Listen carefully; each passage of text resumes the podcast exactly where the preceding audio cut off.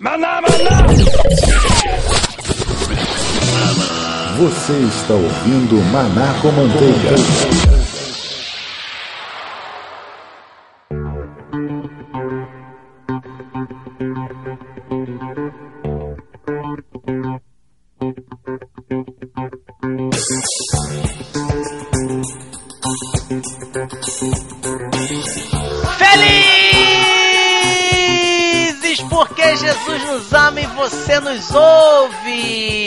Estamos começando mais um Maná com Manteiga! Meu nome é Márcio Moreira e vem cá, é pecado querer viver de maná? Estou aqui com o Alex Chaves. Tem coisas que é, é importante na nossa vida, mas ela só não pode nos influenciar. Isso é verdade. Com ele, Kleber Pereira. Dinheiro pra que dinheiro se ela não me desse bola? Estou aqui também com o Roberto Rodrigues. Olá, meus amigos. O assunto é sério. Eu quero começar com uma frase de Edme Pierre Beauchesne. Aquele que acredita que tudo pode ser feito pelo dinheiro, certamente está disposto a fazer tudo pelo dinheiro. Eita, nós! Ficou até difícil pro Max Gamba. Opa, e aí, manada, beleza?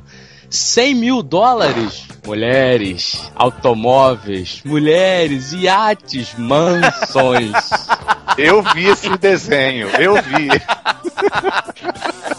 É, eu vi, eu vi. Isso mesmo, manada. Vemos aqui hoje para falar de dinheiro, money, bufunfa, faz-me rir. Estamos aqui para tratar a respeito do vil metal, ou não será tão vil assim? Dessa, dessa coisa que dizem que move o mundo, é o deus desse século? Não sei, vamos discutir sobre isso. Vamos falar a respeito disso tudo, mas antes temos sim um pronunciamento, porque não? Um pronunciamento de suma importância para você que nos ouve.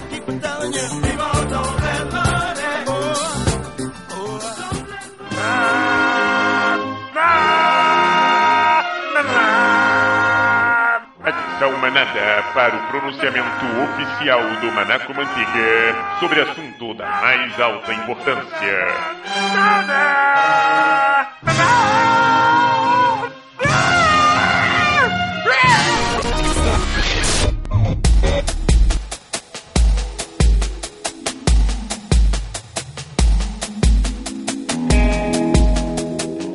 manada que nos ouve, estamos aqui para trazer um pronunciamento de suma importância, um pronunciamento oferecido pelo Manaco Manteiga, por que não?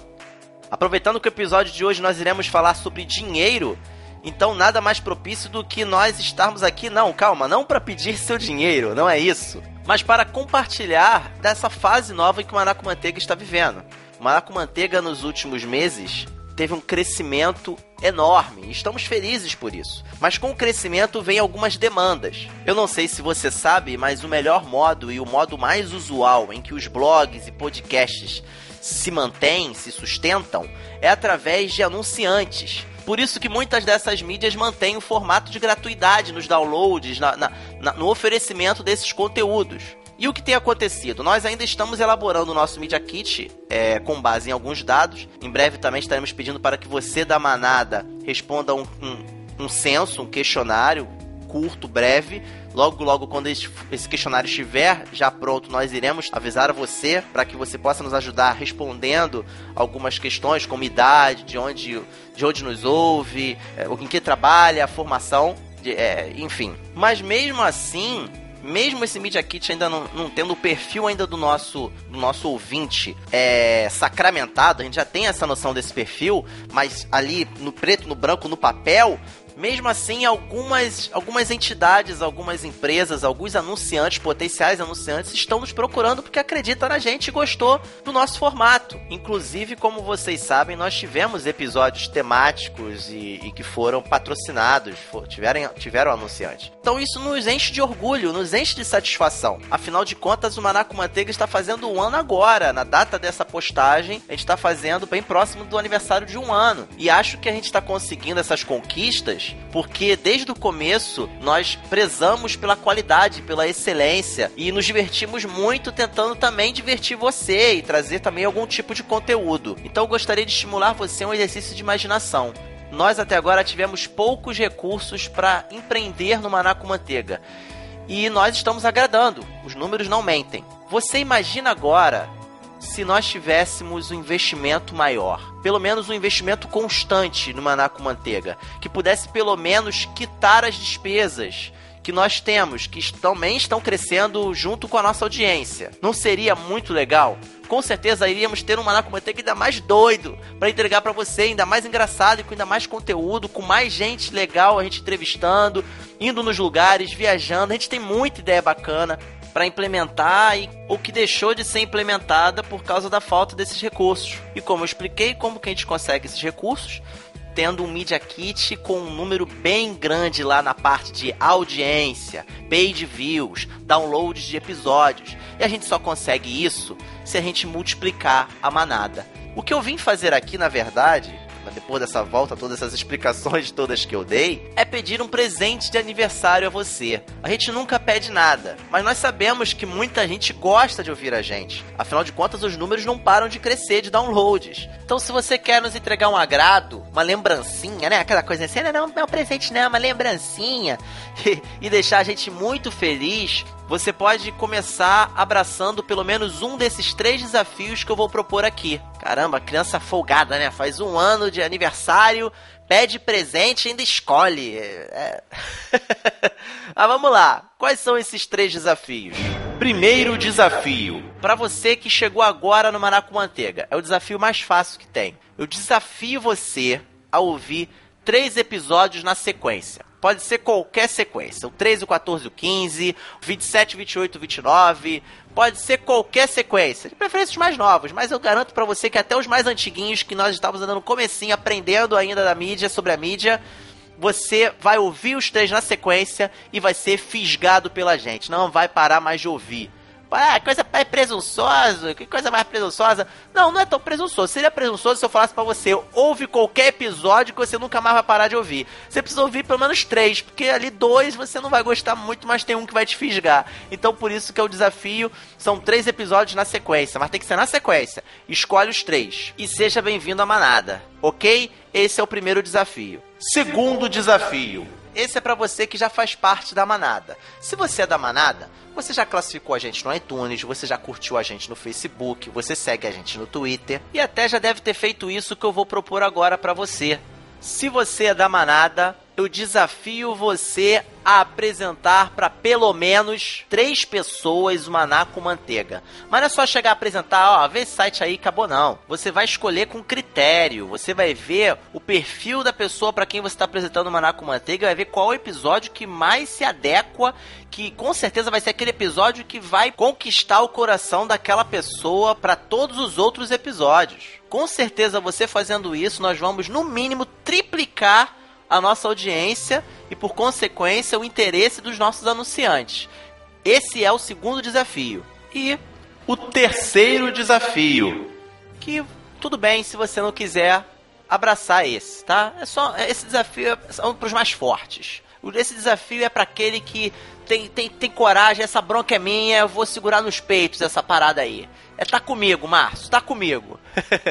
Esses desafios são para esses. É um desafio um pouco mais eu não diria difícil, mas requer um pouco mais de dedicação. Eu desafio você a compartilhar todos os posts do Maná com Manteiga durante três meses.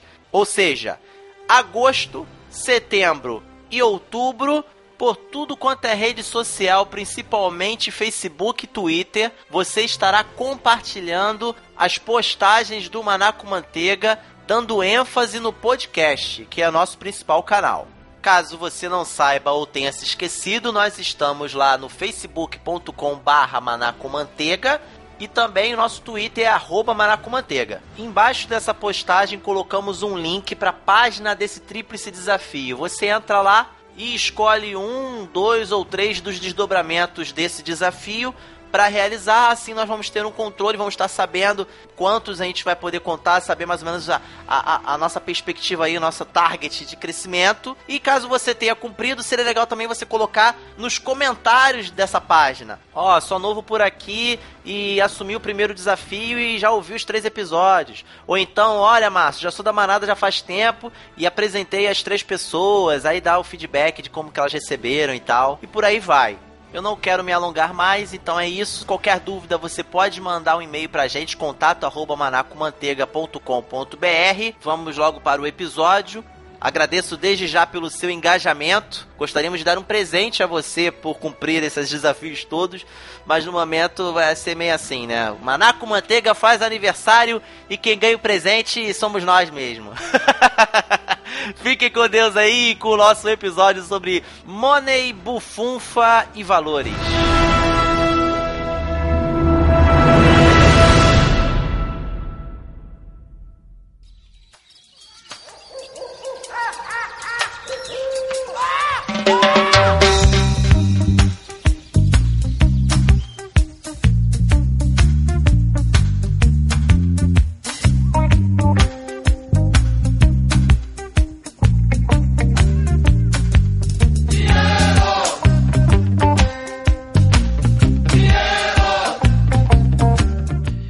Povo, vamos falar sobre dinheiro.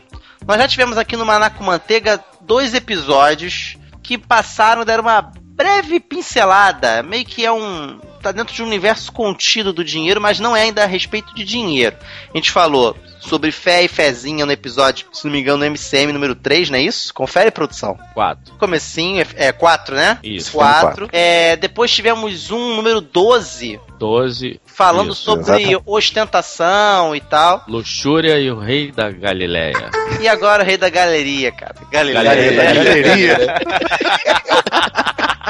E hoje nós nos propomos a conversar um pouco mais profundo, um pouco mais, nos ater um pouco mais a respeito do dinheiro em si. Vamos falar desse, desse negócio que é tão complicado pra mim, porque é um item meio raro no meu bolso. É, não é- acho que não é só, só no seu, é não. só no hein? seu. Então, quem quer começar? O que tem mais ou o que tem menos? É, todo mundo vai chorar aqui dizendo que tem menos. Tá É doendo. só, né? pra, é só pra falar quem tem. E quem não tem, não vai poder falar, não? Ó, viu? Não falei? Vai Quem não começar a tem- choradeira. Quem não tem nem mais nem menos. Vamos fazer mudo então, pô. Cem mil dólares. Mulheres, automóvel. Mulheres, iate. Mulheres, mansões. Cara, quem já achou dinheiro? Eu só perco dinheiro, cara. Eu já, eu já achei em roupa, roupa perdida. Cara, não, meu dinheiro, pô. Não, eu perco na rua, Ah, cara. achou na direto. rua? É, eu nunca achei dinheiro, cara. Cara, já perdi 100 reais na rua. É, Já achou? 100 reais. Na época que 100 reais era o salário mínimo. Que isso, cara? Eu nunca É. achei nada, cara. Eu já achei dinheiro perdido em roupa minha que foi pra máquina de lavar. Ah, eu acho dois reais, cara. É uma satisfação. Não, mas eu achei um dinheiro bom, cara. Acho que foi uns 100 reais também na época. É, mas é aquilo, né, cara? É meio... Essa semana mil é de 50 reais. Mas é uma sensação meio esquisita, né? Da impressão que você tá pegando de você mesmo, né? Não... É, não, é achar na rua. Ver aqueles 100 reais assim, pisar e pegar É, e botar é- a mão. Pisar, sair sim. arrastando o pé até Eu- a esquina, né? Eu já achei 50 reais também preso no caixa eletrônico do banco. Acho que a pessoa fez o saque e aí tirou o dinheiro, mas não viu que ficou uma nota agarrada lá. E aí, quando eu fui sacar, tava a nota lá, do lado de fora da máquina, me esperando. mas ainda Boa olhei assim pra ver se é para ver se tinha alguém saindo, né, e tal, mas não, tava ali sozinho e tal. Falei, bom, então é meu. Acho que essa pode- foi a única. Agora tem uma coisa que é ruim, né? Porque sempre que quando você acha o dinheiro, Alguém significa que perdeu, alguém né? perdeu, né? E eu conheço uma pessoa que trabalhou lá em casa e a história dele era recorrente. Ah, Ele ia lá para casa, cuidava do quintal, né? Cuidava dos cachorros e tal.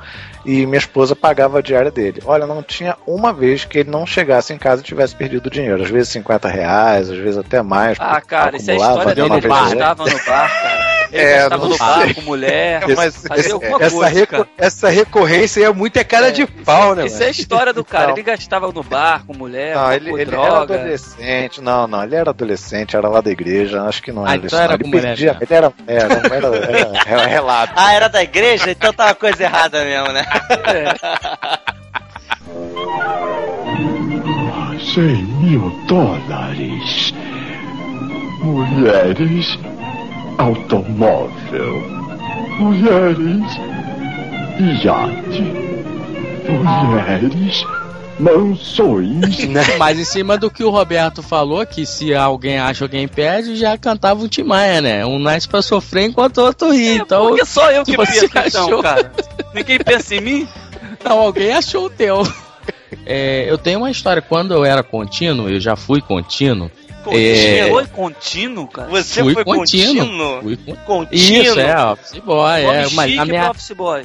Na minha época era contínuo. O meu chefe pediu pra eu ir no, no Banco Real, antigo Banco Real, pra sacar um dinheiro. Eu cheguei lá, é, vamos, vamos supor, é moeda de hoje, sacar 200 reais. Aí eu botei o cartão, tal, fui sacar. Só que na verdade o, o, o operador da máquina, ao invés de botar notas de 10 reais, ele botou nota de 100. Só que programou a máquina pra ser nota de 10.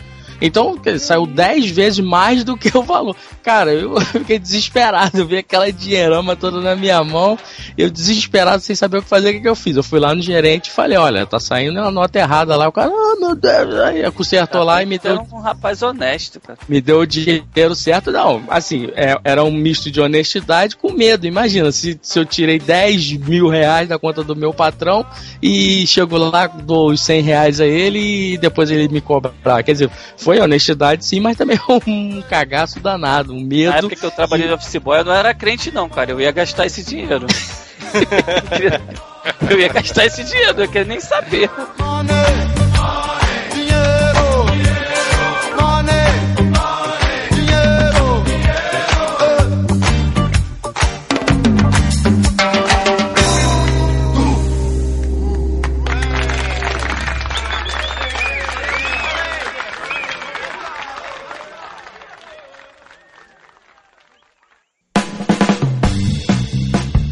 Vê muito, por exemplo, ir na escola, a mãe da gente fala assim, ó, não traz nada. Eu vou, eu te- a minha mãe olhava o estojo da gente pra ver se tava voltando Isso. alguma coisa que não era a que foi, entendeu? Porque os pais, eles têm um, um Sim, cagaço fazia isso, do cara. filho do filho exercer um tipo de delinquência, né, cara? Então, se você olhasse no teu estojo e não tivesse aquilo que você levou, você era sumariamente punido, né?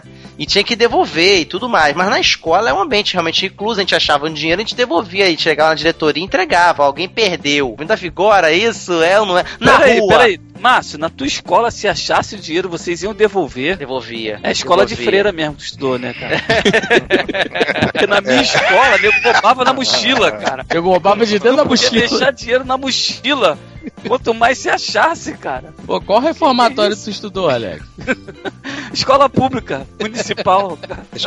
É, é só estudar em escola pública que você pe- percebe isso mesmo, É, acontece. você aprende esse, esse- fato. essa- essas facetas da vida. Pessoal Mas tem até um procedimento em carro, táxi. Tem, não tem história de gente aí nessa Copa aí que devolveu maleta, mas tinha os documentos, tinha tudo, devolveu pra pessoa. Tinha ingresso. O, o taxista achou 20 ingressos lá e devolveu pro cara. Ah, porque não foi um cambista, porque se fosse cambista ele não ia devolver nunca, cara. É, mas, mas eu acho que o cara só devolveu por causa disso, né? Porque estavam pegando os cambistas todos, ele que não era profissional ia acabar quebrando a cara. Ficou com medo. Cara, agora, isso que o Márcio estava perguntando aí, né? De como é, que, como é que isso é feito na escola. É claro que você, você educa para que as pessoas tentem devolver, procurem ter pelo valor ético, né, a ideia de devolver. A gente educa nesse sentido, a gente aponta para esse sentido. Mas a gente tem cada vez percebido mais e mais, né? Você, todo, qualquer um que hoje participa aí de, da educação, está percebendo que as pessoas estão cada vez mais egoístas. E esse egoísmo faz com que a pessoa não pense o que o Roberto falou agora há pouco, que se eu achei, alguém perdeu. O que você vê é que as pessoas procuram esconder a ideia até de ter, de ter achado, até que fique seguro para ele poder contar para todo mundo. Porque senão ele não, ele tem a perspectiva de ter que devolver aquilo. Então ele esconde aquilo em segredo até que fique claro que ele não conhece o dono do dinheiro. O que é uma coisa curiosa, né? A gente está cada vez perdendo ainda mais essa, essa moral, o que antes talvez só acontecesse aí na, nas escolas públicas por causa da pobreza tal, da dificuldade que às vezes muita gente tem, né, e acaba te levando a ficar com dinheiro, hoje acontece em qualquer meio, cara, inclusive em escolas privadas. Pensei que ele ia falar, inclusive, nas igrejas, cara. Ó, cara, em al- em algumas igrejas, com certeza, né? Ele se isentou de falar. Cem mil dólares. Mulheres. Automóvel. Mulheres. Iate. Mulheres. Mansões. Na lei está previsto achado não é roubado, quem perdeu que é relaxado? Não, na verdade está previsto justamente o oposto, tá? Tem essa crença, né, esse mito aí que você pode se apropriar daquilo que você acha, mas isso não é verdade, tá? Isso se chama apropriação de coisa achada. Isso é crime, inclusive, tá? Meu Deus, Você- aqui. É, se você, é exatamente. Caraca, É, mano, é cheio de criminoso. Você, você tem que devolver, você tem que pelo menos entregar para a autoridade. Você não a autoridade pode. que você diz é a polícia? É, isso é. Meu Deus do céu! É, você sabe que para isso tem que ter uma investigação, então quer dizer, acaba que nunca vai ser punido. É um crime que dificilmente vai encontrar um, alguém para ser punido, mas na verdade você não pode se apropriar. Quer ver? Olha, é, eu tô aqui com, com um artigo, de- eu tô abri aqui o Código Penal, diz assim, artigo 170. Quase, é, quase um perto de per- 71. Quase um cara. 71. Perdão, não, não, não, não, não é. Perdão, é 169. Apropriar-se Tá alguém. perto, tá perto. É, é, tá chegando lá. Apropriar-se alguém de coisa alheia, vinda ao seu poder por erro, caso fortuito ou força da natureza. Aí aqui, pena, detenção de um mês a um ano ou multa. E na mesma pena incorre quem acha coisa alheia perdida e dela se apropria total ou parcialmente, deixando de restituí-la ao dono legítimo possuidor ou de entregá-la à autoridade competente dentro do prazo de 15 dias. Aí está Ah. sujeito a pena de um mês a um ano ou multa. 15 dias é rende jura legal, né? É, dá, pra, dá pra ganhar um dinheiro em cima, hein? Ah, Se tá você tiver habilidade, camelô assim, tu, tu dá pra tu ganhar um dinheiro em cima, dá tempo.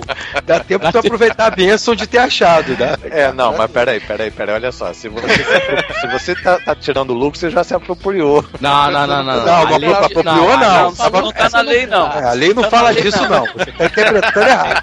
Você tá criando A não jurisprudência tá em cima nisso, de uma não. coisa que não existe. Me- Meritíssimo, a lei diz que eu tenho 15 dias pra entregar, não falou que eu tenho que É, ficar com o dinheiro importa o que parado. eu faça com o dinheiro. Tá, tá certo, tá certo. Mas vocês não Inclusive, imaginam a, que a, Bí- a escuta. Bíblia, a Bíblia, inclusive, condena isso. Diz que é um servo que não é, que é um servo que não é competente. Tu tem que fazer É, lucrar. enterrou o talento, enterrou o talento. É, vamos... a, a Bíblia diz, Kleber, que o Senhor ele perdeu o talento, não entregou na mão do servo, né? Agora, o, o Meritíssimo, também é o troco errado entra nessa história aí também de apropriação de débito? Sim, entra, entra sim. Entra Hoje sim, mesmo a moça do mercado perguntou pra mim, e aí, é, posso ficar te devendo 5 centavos? Posso te pagar em bala? Então, Não, mas se ela pediu, tudo bem. Mas o problema não é isso. O problema que o Max está falando é quando você tá lá no supermercado, né? E a pessoa tem que te voltar é, 10 reais ou 5 reais, ela te volta o que você deu, a nota de 100, junto com o que você pagou. né? Isso, é. Perdão, junto com o troco. Então, você deu. a- a- as compras deram 95. Você deu uma nota de 100, ela tem que te, te voltar 5. Aham. Só que ela te volta aquela de 100 e mais a de 5. ah, pra mais, tá falando? Isso, É, é ela te errado. devolve o valor que você pagou mais o Ah, troco. que, que problemão, né, Roberto? Eu Deixa eu te falar, com olha- com, com raiva. Olha, como honestidade vale a pena. Eu fui pagar um pedágio uma vez, até esse pedágio da, da linha amarela, e na época custava 4 reais. Eu tinha uma nota de 100 dessas novas dentro da carteira. Olha, eu juntei com a, de- e paguei com. Ao invés, eu tinha, na verdade, tinha duas. Ao invés de dar duas de 2 reais, eu dei Pagou duas de 200 100 reais e o cara me devolveu. Opa! Olha. Eita, Aí o cara, rapaz. não, senhor, senhor deu as notas erradas. Eu não tinha nem percebido. É porque ela é azulzinha. Tem É, que são igual- quase iguais. E eu tava com muito na carteira nesse dia. É. Eu tava com muito na carteira. Eu já vi foto na internet dessa nota aí.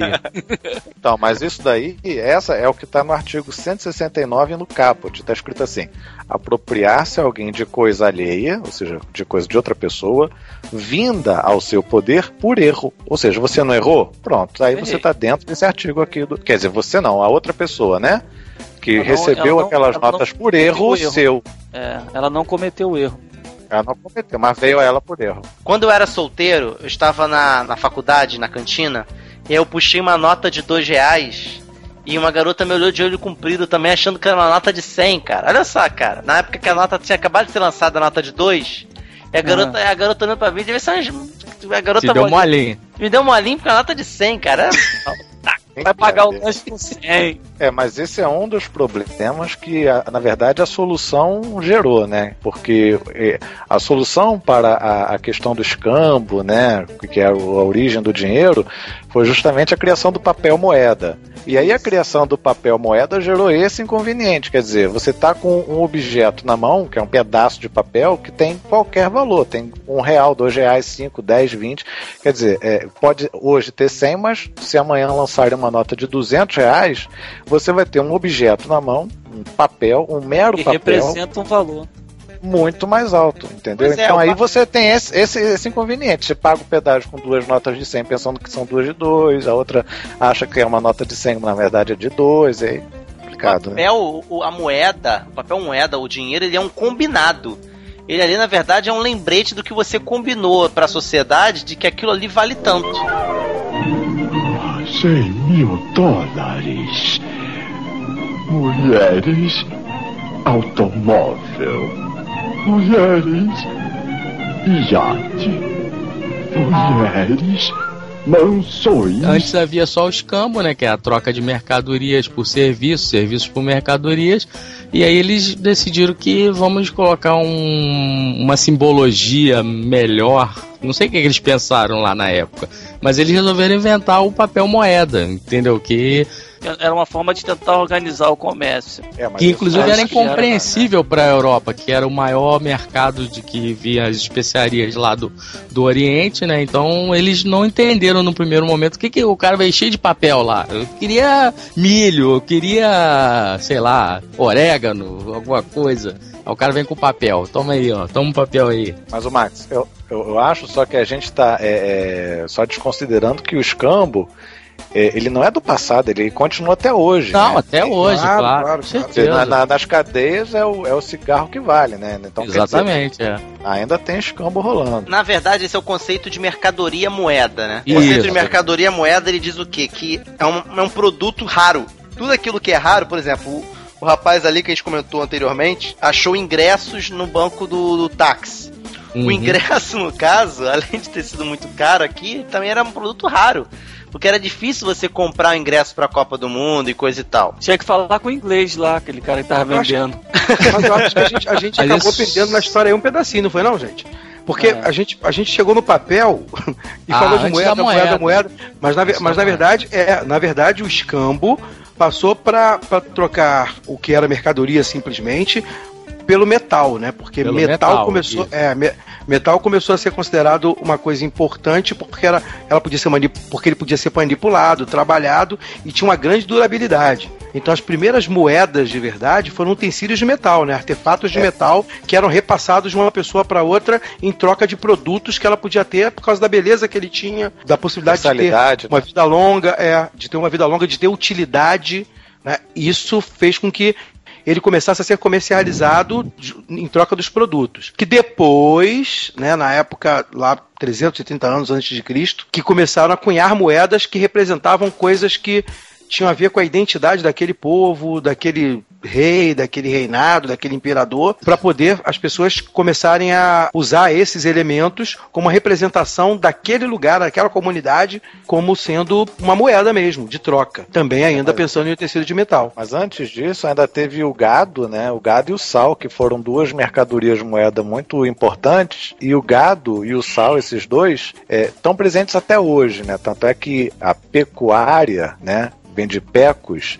É, também dá origem a pecúlio, né, a pecúnia, que são valores em dinheiro. Né? A palavra então, capital vem do latim capta, que é cabeça. Cabeça de gado. E salário, que, né, que todo mundo sabe que vem de sal. Agora, quando você fala da cunhagem das moedas, é porque essa cunhagem ela dava o peso também daquela moeda, né? Então você estava trocando ali uma, uma pesagem certa que já estava é, estampada na própria moeda para não ter que ficar pesando, né? Aqui tem tantos gramas, ou mais, ou menos, já estava estampado ali, o que facilitava muito na hora da troca, né? 100 mil dólares. Mulheres, automóvel. Mulheres, iate. Mulheres, mansões. O dinheiro ele tem que ter essas três, essas três características básicas que é ele tem que servir para troca, ele tem que ser uma unidade contábil, ele tem que acumular valor. Aí você tem toda a economia partindo disso aí. Aí começa a criar câmbio, começa a criar inflação. Uma frase que eu ia usar, ao, ao invés daquela que eu usei no começo, costumo falar bastante, que eu acho realmente que a maior invenção da humanidade é os juros. E aí entra nisso que a gente vai falar agora a respeito de valor e preço. O tempo, ele também tem o seu valor, senão os juros não iriam existir, né? Se você parar pra pensar, é uma loucura esse negócio de render juros. O tempo que você fica contendo dinheiro é, vai determinar se está sendo um bom investimento, dependendo de como você está investindo. É, é, é, o tal do empréstimo, né? Você está ali, os juros ele está atrelado justamente ao empréstimo. Deixa o dinheiro por um tempo com você, você vai fazer o uso dele, depois vai ter que me devolver, mas por ter ficado um tempo com você, você vai ter que botar um acréscimo aí. Vai até naquela parábola que o Kleber levantou também do servo fiel, do servo do. do tem um outro termo para o servo aí no, no, no, caso, é o. E essa questão de tempo, tu pode ver na questão de, das plantações tem o tempo da colheita, isso também gera uma questão de valor. Ele, você pode ver que tem produtos que estão na época de se ter muito, o valor dele abaixa. Se estiver fora do tempo, o valor aumenta. Perfeito. Legumes, frutas. O tomate, há um tempo atrás, a gente andava com rodelinha de tomate dentro da carteira, né? É, chegou aí 12 reais, né? 8 reais. Mas aí foi um fator climático, né? Aí teve uma enchente Sim. lá Não, no, mas o no... tempo de espera também, pô. É, aí, enfim, tem as frutas têm a sua estação, né? Aí Estações. fora, é, fora da época, mais caro. É a raridade no caso. A raridade ela dá o valor do produto. Às vezes uma coisa pode ser também rara e não seja tão preciosa assim. Pode acontecer. É, na, verdade, na, na, verdade, tem a ver com a importância que o cliente dá para aquilo, né? É, o quanto aquilo importa para aquele, para aquela pessoa ou para aquele meio, para aquela sociedade ali onde ele vive. O sal ganhou esse valor por quê? Né, a gente falou, o Roberto falou aí de sal e, e, da, e do gado, né, os dois por motivos diferentes, mas ele, o sal, por exemplo, tinha um valor por quê? Porque ele usava para ser justamente para conservar a comida, nesse caso a carne do boi. Né? Ele, usa, ele, era, ele era usado para conservar. Então ele tinha um grande valor porque ele tinha uma utilidade muito grande. Não tinha geladeira, né? não tinha freezer, não tinha como você conservar grande quantidade de alimentos. Você matava um boi, se você comesse apenas uma parte do boi, só a alcatra, só a picanha do boi, o resto do boi ia se estragar. Só não se estragava porque você usava o sal para conservar então aquela população tinha que dar muita importância ao sal, ele era uma moeda valorizada. Ele tinha grande valor. Então, voltamos a falar do conceito de produto moeda, aquele produto que é raro, ou foi lançado uma grande mão de obra sobre ele para ser manufaturado. É o que hoje nós chamamos de produto commodities, né? Acabou virando o estágio dos commodities que tanto se fala aí na, nos telejornais da vida. 100 mil dólares. Mulheres automóvel, mulheres, iate, mulheres, mansões. Essa questão de valor e preço, ela, ela é bem diferente uma da coisa da outra, né? Às vezes você chega uma marca vocês já viram isso já alguma vez? Uma marca assim, você fala, poxa, mas é a mesma camisa, o mesmo tecido, só tem um, uma vírgulazinha, você sabe de qual marca que eu tô falando, né? Aí o pessoal fala, é valor agregado. É, mas foi isso que o Kleber falou, né? A, a procura, o desejo das pessoas por determinada coisa acaba gerando o preço que a pessoa vai querer pagar ou não. E às vezes o preço não é correspondente ao valor daquilo. Para muita gente não pagaria 500 reais num tipo de mercadoria que a outra paga tranquilamente, porque para ela aquilo tem um valor. É, o valor que, que a pessoa dá resulta numa alteração de preço. Muitas vezes alguém que está querendo vender alguma coisa, é, produzir alguma coisa, se ele pensar apenas no preço, o máximo que ele vai fazer, na maioria das vezes, é ver o custo que ele teve, a relação que aquilo tem com, com o uso, né? E tentar dar para ela um, um, preço que ele chama, o que se chama de preço justo, né? Onde ele coloca o, o suficiente para que ele lucre com aquilo e estabelece um preço para aquela mercadoria diante do lucro que ele entende poder ter. Só que muitas vezes, o que o Márcio falou, por exemplo, de valor agregado, muitas vezes o que, que ele faz? Ele faz, ele pode, hoje a gente vê muito isso, né? Fazer campanhas que aumentem o valor, que é a expectativa da pessoa de ter aquilo, de obter aquilo, de desejar aquilo. E aí ele gera um valor agregado. Aquilo pode ter um valor pra, de utilidade para a pessoa e ele implementa mais valor ainda, agregando valor em cima de subjetividade que a gente tem no dia a dia, né?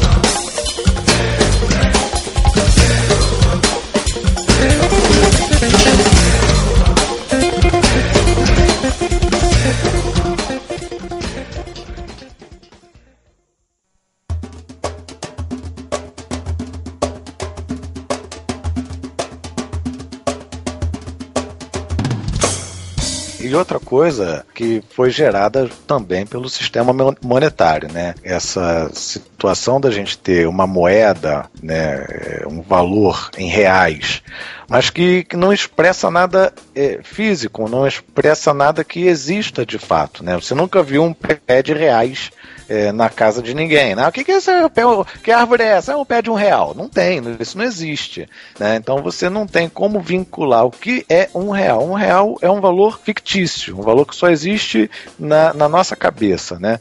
E aí, pra gente que ganha aí em torno de mil, dois mil, três mil reais, é, gastar 500 reais é algo significativo.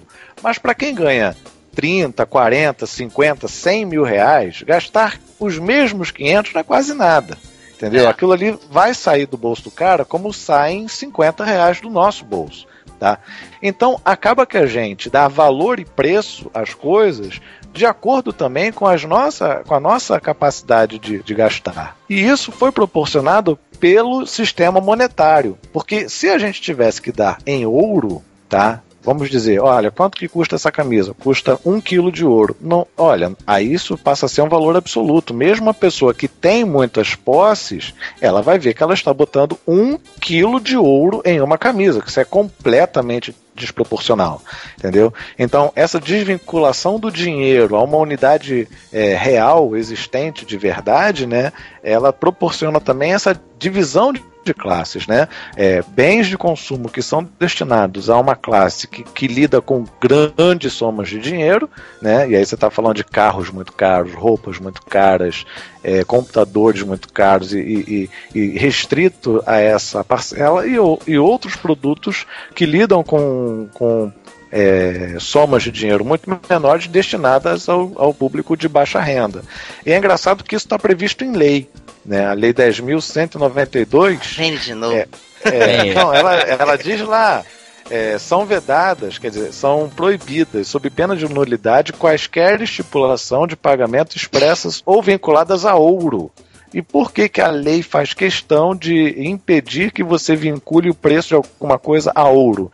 Para que você é, tenha sempre um valor relativo, entendeu? Você vai, nunca vai ter a, a exata dimensão de quanto aquilo ali custa. Mas ah, o custa ouro, mil reais. Flutua. O ouro ele também flutua a grama do ouro está saindo por tanto. Não tem lá no telejornal, não fala lá no final. Poupanças com aniversário em tal dia renderam tanto. Grama está valendo tanto. Tem é, isso mas também. Olha, mas, mas olha como é que a gente já está condicionado a pensar em reais. O o que você falou, você faltou só uma palavrinha na sua frase. O, o grama do ouro está em tantos o quê? Reais. Reais. Tá? Eu não estou falando. Então, na verdade, é, é, o reais que flutua em relação ao ouro. É, é, exatamente. O ouro, é, um quilo de ouro é sempre um quilo de ouro. Entendeu? O que, que você faz com um quilo de ouro? Você faz cordão, brinco, você faz qualquer coisa. O que, que pesa mais, Roberto? Um quilo de ouro ou um quilo de algodão? Ah, com certeza os dois pesam a mesma coisa. Ah. Você poderá ganhar até um milhão de reais em barras de ouro que valem mais do que dinheiro. Nós não teríamos o problema da inflação se a nossa moeda continuasse sendo o ouro. Entendeu? Se a gente continuasse fazendo, pagando os salários das pessoas, é, fazendo compras no supermercado com moedas de ouro, e aí em vez de você exprimir essas moedas em reais, um real, né? Você não, você tem ali 10 gramas de ouro. E, e no, na face da moeda está escrito 10 gramas de ouro. Você não ia ter inflação. Por quê? Porque quanto mais escasso o bem, maior é o seu valor. E, e, o que acontece com o sistema monetário é que ele nunca tem o seu valor aumentado, ele cada vez tem o seu valor diminuído. Por quê? Porque se... cada vez é impresso mais, e aí tem os juros. E aí vou, vou até voltar um pouquinho, tem uma definição bem interessante sobre juros, que nada mais é do que o aluguel do dinheiro. Né? É. Você pegou o teu dinheiro, deu para alguém, esse alguém vai pagar o aluguel por estar com o seu dinheiro Mas na mão. Isso, Ô Roberto, mas isso é que eu acho uma loucura aí do que você falou. É o seguinte: o governo, ele, ele. Ah, tá faltando dinheiro. Imprime mais dinheiro, vai lá na cada moeda e imprime mais. Quem é que controla isso? Isso eu nunca consegui entender na economia. Acho uma loucura isso. Na verdade, a, a, a economia em si é uma grande mentira, né, cara? Tem é. 3 trilhões de, de, de reserva de dólar. O Brasil tem 2 trilhões de. Não existe, esse dinheiro não existe. Isso aí é, é uma reserva é, presumida. Funciona assim. Eu não entendo. Esse mercado. Se imprimir mais dinheiro, a inflação aumenta, por causa que a, o valor monetário da a moeda ela vai perder força, que vai ficar com muito dinheiro em circulação. É, olha só, você tem agora a questão dos depósitos né, bancários. Você tem dois depósitos. Você tem o, o, depósito originário, que é aquele feito em dinheiro mesmo, onde você pega a cédula, leva ao banco e deposita, e você tem o depósito contábil. Aí, cara, depósito contábil acaba com a brincadeira, você começa a criar dinheiro do nada, entendeu? É um troço de maluco. E isso volta lá atrás na criação do, do papel moeda, né? Porque, porque como é que funcionava isso? você levava sempre a moeda de ouro, a barra de ouro, né, para você fazer as suas trocas. Só que isso era inconveniente, porque o ouro pesa, o ladrão uhum. rouba teu ouro, isso é uma droga. Então, o que, que o camarada fez? Ele levou lá no, no Goldsmith, que, é, era o ourives lá da época, e falou: Olha, segura aqui meu ouro, me dá um certificado que eu te deixei aqui, um quilo de ouro, e eu levo esse certificado e compro o que eu preciso comprar com o certificado de que eu tenho ouro guardado na sua casa segura, né? Sua casa forte. Aí começou a surgir o papel moeda, né? Que era uma declaração lá do, do Ourives, lá do cara que trabalhava com ouro, de que você, Max, tinha deixado na, na casa dele um quilo de ouro. E que a pessoa que quisesse pegar era só levar aquele papel né, e ele iria entregar o quilo de ouro. Só que com o passar do tempo, o ouro deixou de ser utilizado e o ouro ficou todo acumulado lá na casa do cara, né, na, na casa uhum. do Orives. Ele falou assim: Cara, eu tô com esse ouro todo aqui. Camarada deixou esse ouro aqui já tem, sei lá, 30 anos e nunca veio buscar. Eu vou começar a emitir papéis além do ouro que eu tenho guardado, porque ninguém vem aqui sacar esse ouro, ninguém aqui vem pegar esse ouro, tá? E é o que os bancos fazem hoje. Você deposita 100 reais, ele fica com 20 reais e os outros 80 ele empresta. E esse empréstimo ele está emprestando do que não tem, do que não existe. Entendeu? Uhum. Aí, vamos supor, você botou 100 reais lá, ele empresta 80 para mim. Aí eu pego os meus 80, não quero ficar com 80 no bolso, vou lá, deposito no banco de novo, os mesmos 80 que ele já tinha emprestado para mim, que eram dos seus 100. Desses 80, ele tira 20% e empresta pro Kleber. Cara, isso vira um ciclo vicioso. E o Kleber vai deposita no banco. Aí do Rapaz. que o Kleber depositou no banco, ele também empresta. Cara, é assim uma coisa de maluco. Ou seja, isso esses foi... depósitos contábeis vão gerando dinheiro de onde não existe. Isso foi um desserviço para a humanidade, né? Porque Com se a gente estivesse tratando com barra de ouro até hoje, a saída de banco ia ficar mais difícil, né? O ladrão vinha te roubar, tu dava logo uma barra de ouro na cabeça dele, acabou, né? Você poderá ganhar até um milhão de reais em barras de ouro que valem mais do que dinheiro. O dinheiro também possui valores agregados. E na maioria das vezes são valores pejorativos. Eu vou dar um exemplo: que o, o dinheiro é a raiz de todos os males. Vocês concordam com essa afirmação? É o amor ao dinheiro, né? Mas durante muito tempo eu vi minha avó falando dessa, desse jeito. E muita gente vê o dinheiro. Você, ó, desde. Ouvi uma palestra uma vez, interessante, o cara falou. Você ensina a criança desde pequena que o dinheiro é sujo. Mas Ah, o não, dinheiro não. é sujo mesmo, lavar- né? Mas Sim, ele é mesmo. Mas aí quando você ensina, tem uma carga aí emocional aí por trás. Você fala o dinheiro é sujo. Ah, di- é, aí você já fala também aqui por- dando- usando como link dinheiro sujo, que foi dinheiro feito de, de transação ilícita e coisa e tal. Que é objeto de lavagem de dinheiro. Ah, né? o cara falar que gosta de dinheiro choca. Pô, o cara falou que gosta de dinheiro, chocou. Eu mesmo falei uma frase no começo do, do episódio que tem um duplo sentido aí, mas que pode chocar muita gente. É pecado eu falar que quero viver de maná?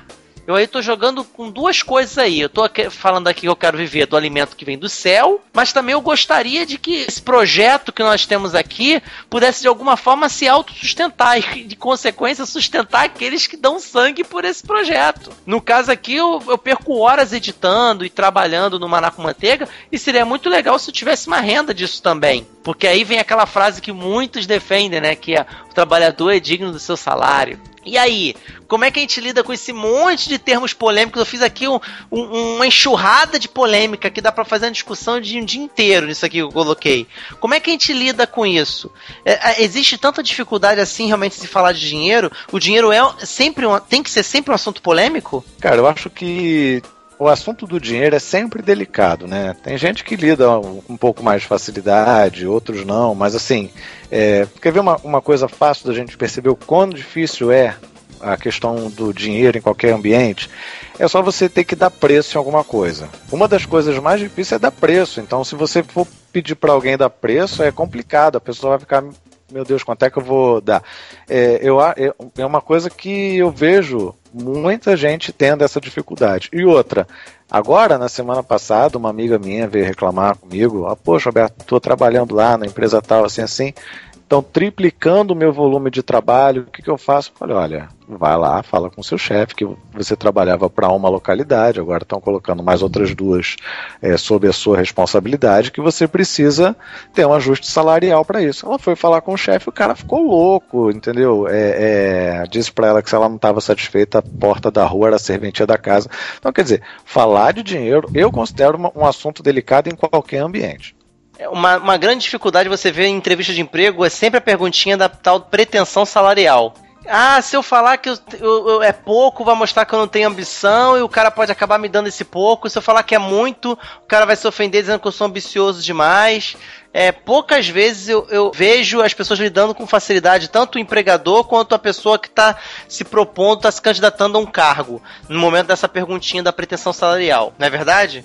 Sobre essa Fala, questão do dinheiro, até fazer um comentário um pouquinho voltando àquilo que o Roberto falou.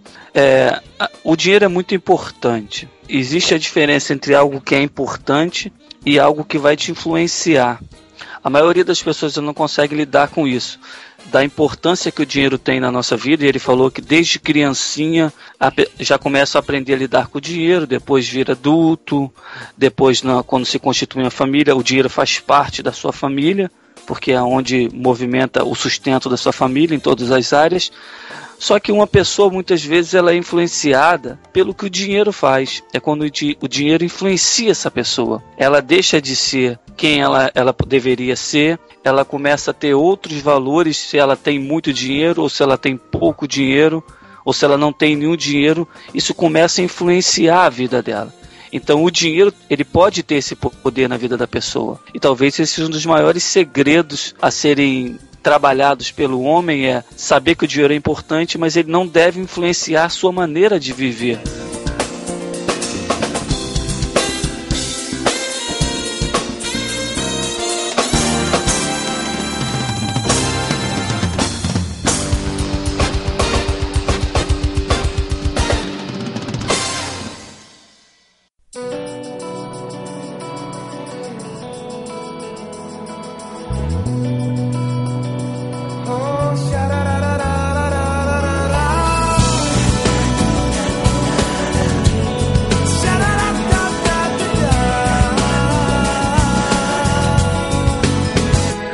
Falar, vamos entrar logo na, na nossa seara, vamos falar logo da nossa cosmovisão, vamos falar logo por que, que o crente, que não é diferente do que não é crente, também tem dificuldade de falar dinheiro e às vezes até pior. Então, diante desse, desse, disso que a gente colocou a respeito de valor, preço, vocês acham que isso implica no fato de ser. Por que, que é tão difícil se falar de dinheiro na igreja? Ah, com certeza. É, porque de todas as formas que vão ser colocadas, vai se abrir pensamentos para vários tipos de coisas.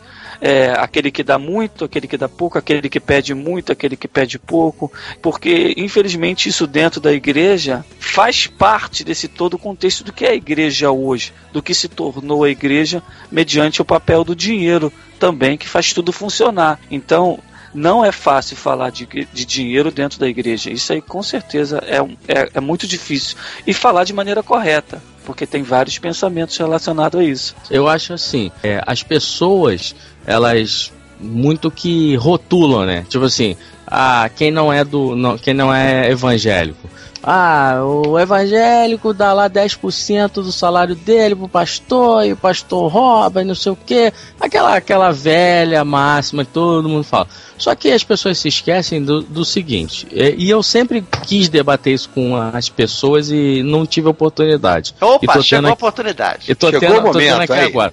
Porque olha só, a gente tem que entender o seguinte: é, a gente fala de igreja, mas a gente tem que falar da obra. A obra ela é uma coisa maior, né? É a obra para alcançar vidas, alcançar pessoas, enfim. É, isso custa, isso tem um custo. Até para você estar tá lá no culto segunda, terça, quarta, quinta, sexta tem luz, água, enfim, uma série de coisas que às vezes as pessoas não botam no fiel da balança. E outra coisa, nas outras religiões também tem o, o, seu custeio, só que não é pelos 10%, é alguma outra forma que eles não não, é, não fica explícito. E aí as pessoas esquecem disso, porque você vai pegar um, uma outra religião, como é que aquilo se sustenta? Aquilo se sustenta com dinheiro também. Tudo é dinheiro, na verdade.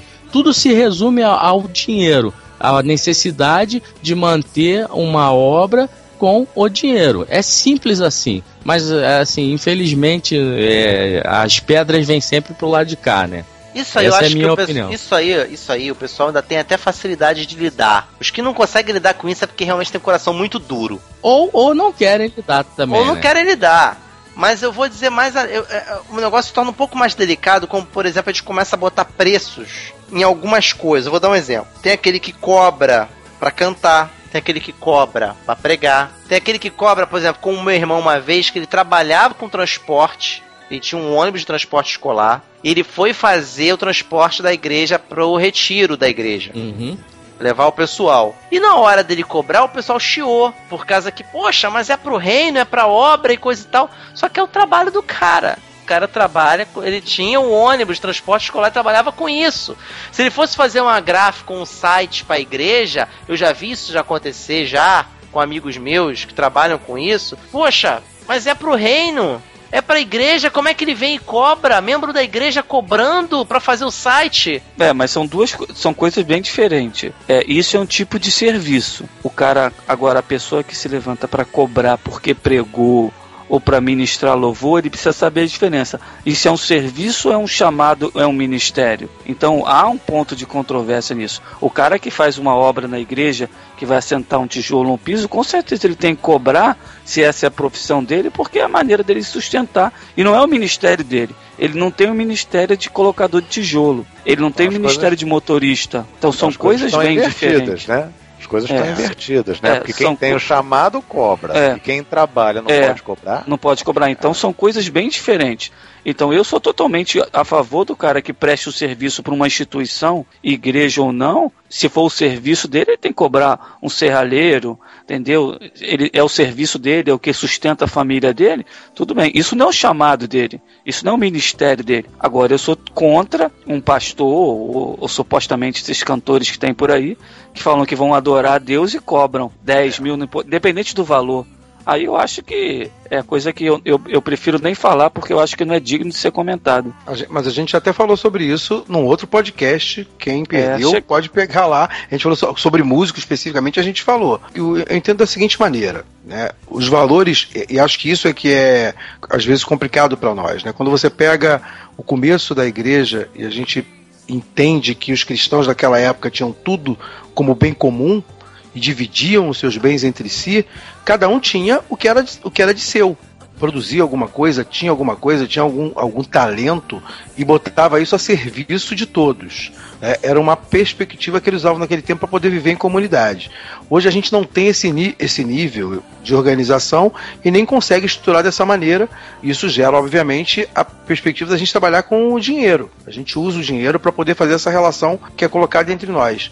Isso que o Alex estava falando aí, em cima da, das pessoas que podem cobrar para fazer serviço na igreja, o que eu entendo é que um pedreiro, se ele quiser doar parte do tempo dele para a igreja, ele pode, mas ele tem também que, que cobrar se ele tiver um trabalho ali, ele tem todo o direito de cobrar também. Com certeza. Ele pode doação doar. é doação é um, auto, um ato voluntário. Isso aí. Ele quer doar. Agora, ele ser impelido de cobrar o trabalho dele porque está sendo feito para a igreja é outra coisa. É né? porque a impressão que eu tenho, eu já vi isso acontecer. Porque a impressão que eu vi, botou Cristo no meio, botou igreja no meio, virou, voca... virou sacerdócio. Entendeu? Você está fazendo para a igreja, você está fazendo para obra, você está fazendo com... que virou, virou sacerdócio. Um exemplo disso é para podcast. Não, mas aí, teríamos, viu... mas aí teríamos que. Acho que é, isso é mesmo pontual. Porque é possível pensar assim, mas aí nós teríamos que voltar à igreja primitiva. Eu já vi gente falar que pastor não tinha que ganhar salário, tinha que ter um outro emprego, tinha que ter um outro emprego para não ganhar salário entendeu? Para não ser integral, tinha que ter um outro emprego, porque ele tá fazendo pro reino, não vai ganhar nada. Eu não tô aqui defendendo quem cobra cachê, quem, quem, quem é os mercenários dos templos, não. Eu tô aqui colocando uma reflexão, porque o negócio não é assim tão preto e branco assim como as pessoas. Há casos e casos. Eu tive um caso na igreja onde eu frequentava do pastor que lá trabalhava, foi jubilado, foi para outra igreja e teve lá uns problemas com ele. E ele depois acionou a igreja judicialmente na Justiça do Trabalho, tá? Nossa. E é, infelizmente não é, não foi o primeiro e não será o último caso, né? E a juíza fez a seguinte pergunta para ele que eu vou fazer para você se você fosse pastor. Pastor fulano, quando o senhor estava lá na igreja X, o senhor estava lá por amor? Você, Márcio, responderia o quê? É. é isso aí. É, isso aí. Ele disse sim, entendeu? Aí a juíza falou assim: então não posso condenar a igreja porque ela não era sua empregadora. O empregado está lá pelo dinheiro, entendeu? É isso aí. E aí, meu amigo, ele se deu mal. Né? Agora, é, o que, o que você, no, no, na pergunta anterior, né? Por que, que, é tão difícil e tão delicado falar de dinheiro nas igrejas? Eu acho que é justamente porque se fala da forma errada. É né? Não tem uma naturalidade. Você tem que virar pro irmão e falar, meu irmão, olha só, a gente comprou esse ar-condicionado, a gente tem que pagar. E esse ar-condicionado está refrescando você e você está sendo refrescado pelo ar-condicionado. Portanto, se alguém tem que pagar esse ar-condicionado, também é você, tá? Agora, o que se fala na igreja é que você vai ser abençoado, Deus vai abrir as portas e as janelas e os basculantes do céu se você der o dinheiro. Então, quer dizer, se espiritualiza, não que não seja uma questão espiritual também, de fé, mas se sobrevaloriza, né, supervaloriza a questão espiritual ligada ao dinheiro, colocando o dinheiro como se fosse o primeiro e mais importante gesto espiritual que a pessoa deve promover para receber uma bênção. Vira uma barganha. Né? Então começa. Isso é condenado é... pela própria Bíblia. Pois é. Então, quer dizer, já começa uh, falando de dinheiro da forma errada. E, em segundo lugar, o fluxo de, do dinheiro sempre é de baixo para cima sempre é do plenário pro púlpito e nunca é do púlpito pro, pro plenário. É isso aí. Tá? E aí você vê. É sempre. Por quê? Quem tá lá em cima cantando pode receber cachê. Quem tá lá em cima pregando pode receber prebenda. Quem tá lá em cima não sei o que pode receber isso, pode receber oferta, pode isso, pode aquilo. Tá, mas a irmãzinha aqui atrás, ela tá precisando, sei lá, pagar o aluguel. Não vai sair lá de cima, cara. Sabe ah, de onde não, aí ela sair? Tem, aí ela tem que ser fiel para Deus não honrar ela. Ou, é. ou não, mas pode sair da igreja também, mas sabe de onde que vai sair? Do plenário. Vai ser levantada uma oferta especial para aquela irmãzinha lá poder pagar. Ou seja, não vai sair de lá de cima, cara. Não vai sair do cofre da instituição. Então, o, o fluxo do dinheiro, cara, é sempre das ovelhas para a instituição. As ovelhas são tosquiadas na instituição. Por isso é que é difícil falar de dinheiro. Infelizmente, a realidade é, é essa a gente mantém algumas ideias equivocadas, e o Roberto está coberto de razão, né? A gente mantém algumas ideias equivocadas sobre a relação do dinheiro com os textos que a gente lê, inclusive bíblicos. E aí a gente pensa que existe um, um lugar para o dinheiro quando ele deveria ser para a coletividade. Ele sempre deveria ser pensado para o bem da coletividade, como era na igreja primitiva. Né? Quando não é assim, fica muito mais difícil falar de dinheiro, porque Ou você vai estar tomando dinheiro dos outros, e aí você vai ter que fazer a, aquela teologia de coerção, né, de, de, de lavagem cerebral, de ficar contando para a pessoa de que Deus precisa, de que Deus precisa, de que Deus precisa, e Deus não precisa do dinheiro dela. A verdade é que ele não precisa. Né? Quem precisa é, de alguma maneira, a comunidade. Só que, como o Roberto colocou muito bem, quando é, essa relação vertical só aponta para cima na ida do uhum. dinheiro e não aponta para baixo, que comunidade é essa? Né? tem que ser feito de, de, uma maneira em que o fluxo seja contínuo, de subidas e descidas. Quem tem mais abençoa quem tem menos, e quem tem menos propaga essa bênção para outros que este, estão perto dele. É assim que se, que se faz em comunidade, né? buscando equilibrar essa, essa linha, que hoje, infelizmente, na maioria das igrejas não é equilibrada. Aí se cria os pequenos e grandes impérios, porque é depositado em um lugar só e aquilo vai gerando um montante e ali vai sendo dividido conforme ou usado conforme o querer de quem está em cima desse império. Muitos até conseguem usar de maneira boa. A gente conhece algumas pessoas que ajudam outras pessoas, que fazem uhum. coisas, tudo bem, mas a grande maioria são, são construídos impérios por causa do dinheiro em cima desse coletivo tão grande e alguém toma conta desse império. Os que, os que canalizam, né, como o Alex colocou, né, que conseguem ser canal para poder levar aquele, aquele dinheiro da comunidade para outros menos necessitados, são uma benção hoje em dia. Né? Curiosamente, são uma benção, porque o normal é justamente isso: fazer crescer impérios. Você vai encher né, o próprio ventre dessas pessoas e eles vão criar, na verdade, ao invés de, de propagar a bênção que o valor que foi colocado ou que, que as coisas, os bens, né, em, em forma de dinheiro foram, foi, foram colocados para eles, em vez de fazer isso ser transbordado através da comunidade, o que ele vai fazer é criar novos esquemas usando aquele dinheiro para ganhar mais dinheiro, para aumentar o seu império, né? criando castelos e coisas do gênero para poder ter mais condições de pressionar as pessoas a falar, tá vendo? Olha só que coisa maravilhosa que a gente tem aqui, porque a gente pode. Então, vamos fazer coisas mais, mais maravilhosas para poder poder mais. Constrói o castelo de Absalão, né? Isso aí. O templo novo de Abraão. É. Né? É, tudo com alma. Yeah.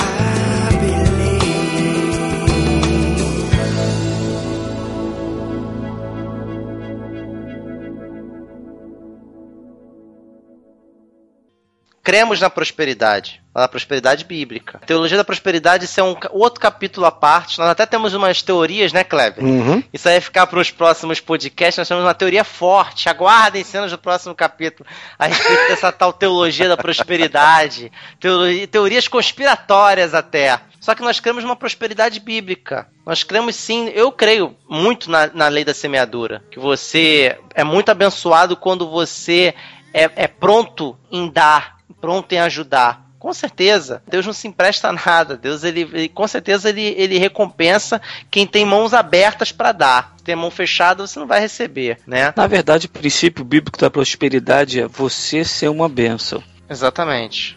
Em todas as Sim. áreas para todo mundo. Você é próspero quando você é a benção. Aonde você chega, a quem você faz, como você faz. Então você não precisa. Se você faz isso, você já é próspero. Se você compartilha o que você tem, se você abençoa as pessoas, se você serve o seu irmão, se você anda a segunda milha, se você deixa a capa, se você vira outra face, você é benção. A prosperidade está em você prosperidade é você, né? Você, é você é a prosperidade. Exatamente. E aí Deus quer que você continue assim. Que você seja próspero e continue assim. Não é simplesmente somente Ele quer que você tenha dinheiro, mas Ele quer que você seja próspero, né? Pra poder abençoar pessoas, poder manter o reino. Independente de dinheiro ou não, você tem que saber que você é próspero. Porque é. Cristo habita dentro de você você é próspero. Mas o segredo da prosperidade não está em ter as coisas, é em ser o que você tem que ser. Isso é ser próspero, é ser um cristão de verdade. Aí as pessoas ficam achando que prosperidade é por aquilo que você vai ter, por aquilo que você vai produzir. Isso é uma prosperidade natural, humana, que é fruto de resultados. E a prosperidade bíblica não é fruto de um resultado, é fruto da essência de Cristo morando em você. O Essa é a melhor dicionário... definição para prosperidade. O próprio dicionário dá conta disso, né? Quando você pega o, o, significado da palavra e você vai ver de onde ela veio, você, você percebe que tem muito mais a ver com virtude, né? Com que você está feliz, virtuosamente bem colocado. E não, e você não tá ter os bens. Não, não é isso, né? É você ser bem sucedido na vida e não nos valores da vida. É na vida, ter saúde, ter família, né?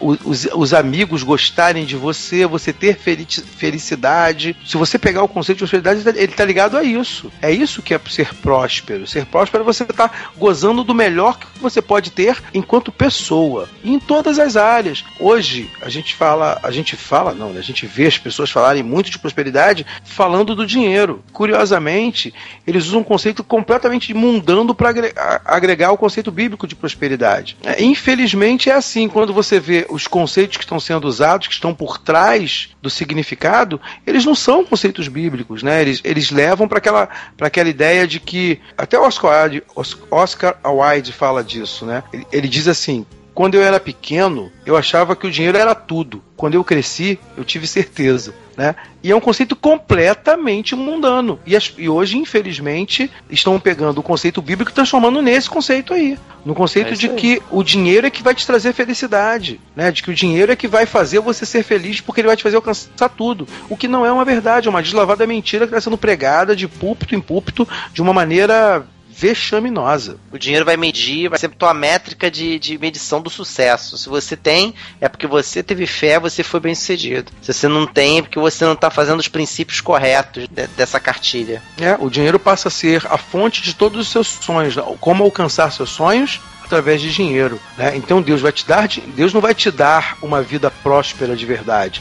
Deus vai te dar dinheiro para que você, possa você conseguir comprar a sua vida. prosperidade. Para você comprar a sua prosperidade de vida. Então você compra com o dinheiro que Deus vai te dar, em troca de tipo 100 por 1, né? Você dá um, Deus te dá 100. E aí com esse dinheiro você vai comprar sua prosperidade. Você vai ter saúde, você vai ter carro, você vai ter casa, você vai ser cabeça, não vai ser cauda, você vai ter uma porção de sinais prósperos que você comprou com dinheiro que você investiu em Deus. Ô Kleber, então isso valida aquele ditado que diz: é, dinheiro não traz felicidade, mas faz milagre. É, faz, faz compra. Faz Manda compra. comprar. Paga o Manda- frete. Manda trazer, manda trazer e paga o frete.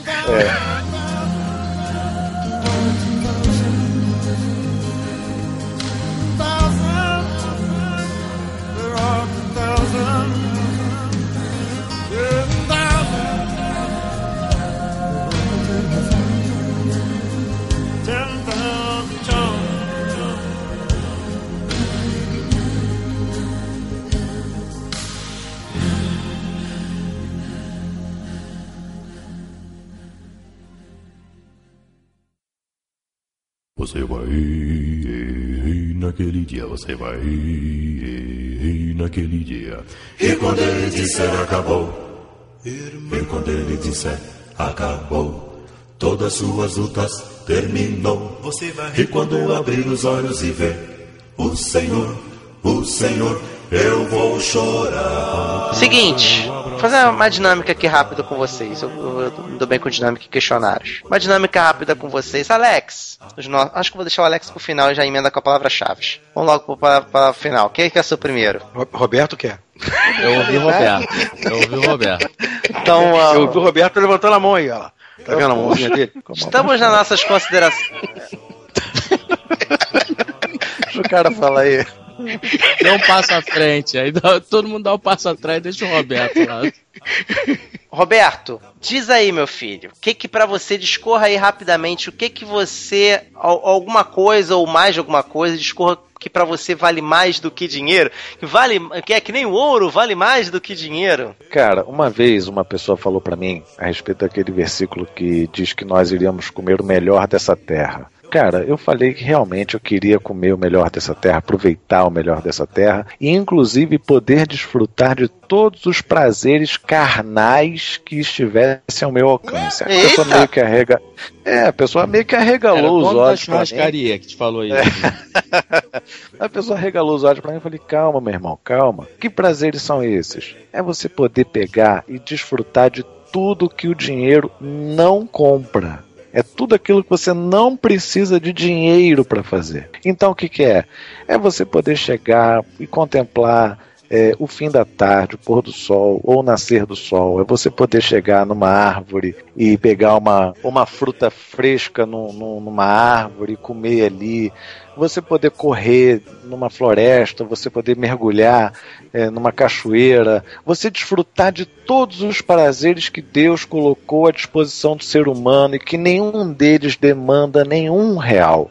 Até o sexo. Sexo com a minha esposa não me custa absolutamente nada. Ao contrário do sexo pago, que é uma desgraça, é um pecado, é um erro, é um equívoco e que afunda a pessoa em diversos problemas de natureza física, espiritual, sentimental e etc. Então, todos os prazeres que eu quero desfrutar, o melhor nessa terra são os prazeres que não têm nada a ver com dinheiro, mas tem tudo a ver com o que Deus já deixou preparado para gente. Então, assim, se a gente for elencar o que, que é melhor do que o dinheiro, a gente vai ficar aqui o dia inteiro falando a respeito disso. Mas é claro que para você poder aproveitar dessas coisas, você tem que ter disponibilidade, você tem que ter uma vida estabilizada, você tem que ter tranquilidade, você não pode se preocupar é, em pagar contas e tal. E aí só um indígena, né, o cara que está lá no meio da Amazônia, vai poder é, desfrutar disso daí na sua plenitude. Então, meu amigo, se eu não tenho como viver como índio, eu vou viver da forma é, que me resta viver como cidadão da cidade, ansiando pelo dia em que eu vou poder estar em contato com a natureza, comendo a minha goiaba lá tirada do pé. E, Chico né, Bento, sem, Roberto Chico Bento. Exatamente, sem ter que me preocupar com dinheiro. Um dia, se Deus quiser, isso vai ser verdade. É, Kleber, me diz aí, meu querido, o que que para você você gostaria de listar aí, falar, discorrer um pouco do que que vale mais do que dinheiro para você? Cara, é, desde quando eu era adolescente, eu aprendi um conceito que permeou a minha vida, né? Eu, eu demorei para poder entendê-lo completamente, mas eu percebia sempre no meu coração, que é o conceito de utopia. Para mim, muito melhor do que dinheiro, do que prosperidade, é utopia. É a possibilidade de sonhar? É, hoje mesmo eu, eu estava revendo esse tema, né, pra, justamente para falar de, do que a gente está falando aqui hoje, e eu acessei um, um material de, de um escritor chamado Galeano, e ele fala disso, ele fala de utopia nesse material dele, que é essa que é tirado de um conceito de Thomas Morris, que viveu em 1480, Nasceu em 1480, perdão. E, e, nesse conceito ele fala que utopia é um governo organizado da melhor maneira, que proporciona ótimas condições de vida a um povo feliz e equilibrado. E esse conceito foi estendido para a vida das pessoas e muitos hoje falam em utopia. Né? Eu lembro que quando eu comecei no cristianismo, uma das músicas da minha, da minha preferência tinha justamente esse nome, Utopia, e falava dessa ideia de olhar lá para diante, lá para longe, num ideal que é um horizonte. E a gente usa esse ideal, que é um horizonte, para poder caminhar, para poder levar a vida. Quando eu me converti, né, já mais velho, verdadeiramente ao cristianismo e resolvi viver toda a minha vida baseada nisso, eu percebi que no conceito de uma cidade santa, de uma nova Jerusalém, de uma eternidade, existe o mesmo a mesma perspectiva, da gente encontrar um lugar lá no horizonte que faz toda a diferença. Então, o que eu busco hoje viver é justamente isso: é olhar lá na frente e imaginar que existe um lugar onde tem um governo que governa da, de maneira organizada, da melhor maneira, proporciona condições a todos e que a gente pode ter uma experiência aqui, com isso, vivendo isso dentro do nosso coração, tendo essa perspectiva de maneira equilibrada e feliz. Para mim, isso é mais importante do que qualquer dinheiro. Eu vivo pela utopia, eu vivo pela perspectiva de entender que lá na frente existe uma coisa especial e que me faz caminhar até lá. Max, para você, Max, o que, que vale mais do que dinheiro? Nada, o dinheiro é mais importante que tudo. Que isso? Caralho.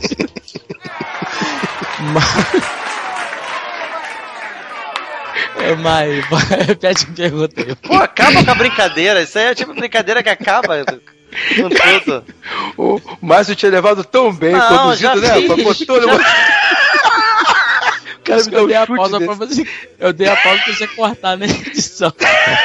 Pelo amor de Deus.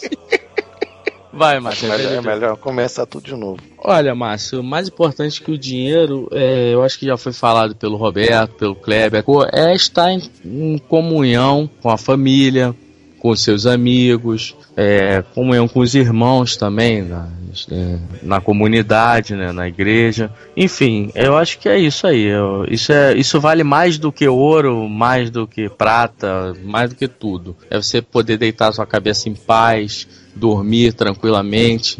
E é isso, eu acho que para mim é isso. Isso vale muito mais do que o dinheiro, porque as pessoas elas passam a vida toda em busca de, do dinheiro, da, da riqueza, e às vezes não encontram e são frustradas, entendeu? Então eu acho que é melhor você ter a sua paz, é, o seu emprego, mesmo que por mais humilde que seja, é, ter tranquilidade, paz. Paz eu acho que é, é bem melhor do que dinheiro. E é, diante disso tudo que a gente falou aqui, falamos a respeito de tanta coisa que vale mais do que o dinheiro, e eu até falei aqui, discorri um pouco a respeito do tempo e do tempo a sós com Deus, do tempo buscando e meditando na palavra e orando, falando com Deus. E eu gostaria aqui que o Alex, baseado naquilo que vale muito mais do que o dinheiro, com certeza, mais do que o mais do que o ouro fino, mais do que a prata escolhida, trouxesse agora uma palavra, a palavra Chaves, para o episódio de hoje na qual falamos sobre o dinheiro. Bom, Manada, depois de ouvir tudo aquilo que vocês falaram, e com certeza eu me encaixo na maioria de coisas que vocês falaram de ter mais valor do que o dinheiro, é, mas eu quero citar uma coisa que, para mim, tem mais valor do que o dinheiro, que é o poder que Deus nos deu de pensar, refletir. E nada melhor esse poder de pensar e refletir é quando nós estamos diante das palavras daquele que tinha e tem toda a sabedoria e o próprio Senhor Jesus, ele nos ensinou muitas coisas acerca disso e coisas muito mais importantes do que o dinheiro. Em Mateus capítulo 6, ele começa a ensinar e chega um determinado ponto que no, no versículo 25, depois de falar sobre senhores, dinheiro, mamon, Deus, ele diz assim: Não andeis ansiosos quanto à vossa vida, pelo que haveis de comer ou pelo que haveis de beber, nem quanto ao vosso corpo, pelo que haveis de vestir. Não é a vida mais do que o mantimento, e o corpo mais do que o vestuário? Olhai para as aves do céu, que nem semeiam nem cegam, nem ajutam em celeiros, e o vosso Pai as alimenta. Não tendes vós muito mais valor que elas? E qual de vós poderá, com todos os seus cuidados, acrescentar uma medida à sua estatura? E quanto ao vestuário, por que andais solícitos ou ansiosos? Olhai para os lírios do campo, como eles crescem, não trabalham nem fiam. E eu vos digo que nem mesmo Salomão, em toda a sua glória, se vestiu como qualquer um deles. Pois Deus, que assim veste a erva do campo, que hoje existe e amanhã é lançada no forno, não vos vestirá muito mais a vós, homens de pequena fé. Não andeis, pois, inquietos, dizendo que comeremos ou que beberemos, ou com que nos vestiremos, porque todas essas coisas os gentios procuram. De certo, vosso Pai Celestial bem sabe que necessitai de todas essas coisas. Mas buscai primeiro o seu reino, a sua justiça, e todas as coisas serão acrescentadas. E não vos inquieteis, pois, pelo dia de amanhã, pois o dia de amanhã cuidará de si mesmo, basta cada dia o seu mal. Então, Jesus definiu muito bem coisas que valem muito mais do que o dinheiro, que é o próprio cuidado de Deus para a vida daqueles que acreditam que Ele é real. Então, assim eu termino com essa palavra-chave. Excelente. Espero que esse episódio tenha tido um valor na tua vida. Trabalhamos para que você sempre em cada um MCM você retire algo de importante, algo de valioso e aplique na sua vida, ora investindo no entretenimento, ora investindo na edificação pessoal, espiritual. Queremos de alguma forma trazer um, algum valor agregado para a sua vida, conforme falamos aqui, e espero que hoje tenha sido um desses dias. Eu quero agradecer a presença de todos, Obrigado por você ser uma peça inestimável, uma peça de muito valor e impossível de se taxar de preço para nós, que é você, membro da manada que nos ouve. Obrigado por ser esse tesourinho pra gente. Obrigado por estar nos ouvindo. Fique com Deus e até a próxima. Um abraço, fui. Naquele dia você vai. Aleluia. Você vai aleluia, você vai E quando ele disse, filho meu. E quando ele disse, filho meu. E quando ele disse, filho meu, acabou, acabou, oh, oh, oh.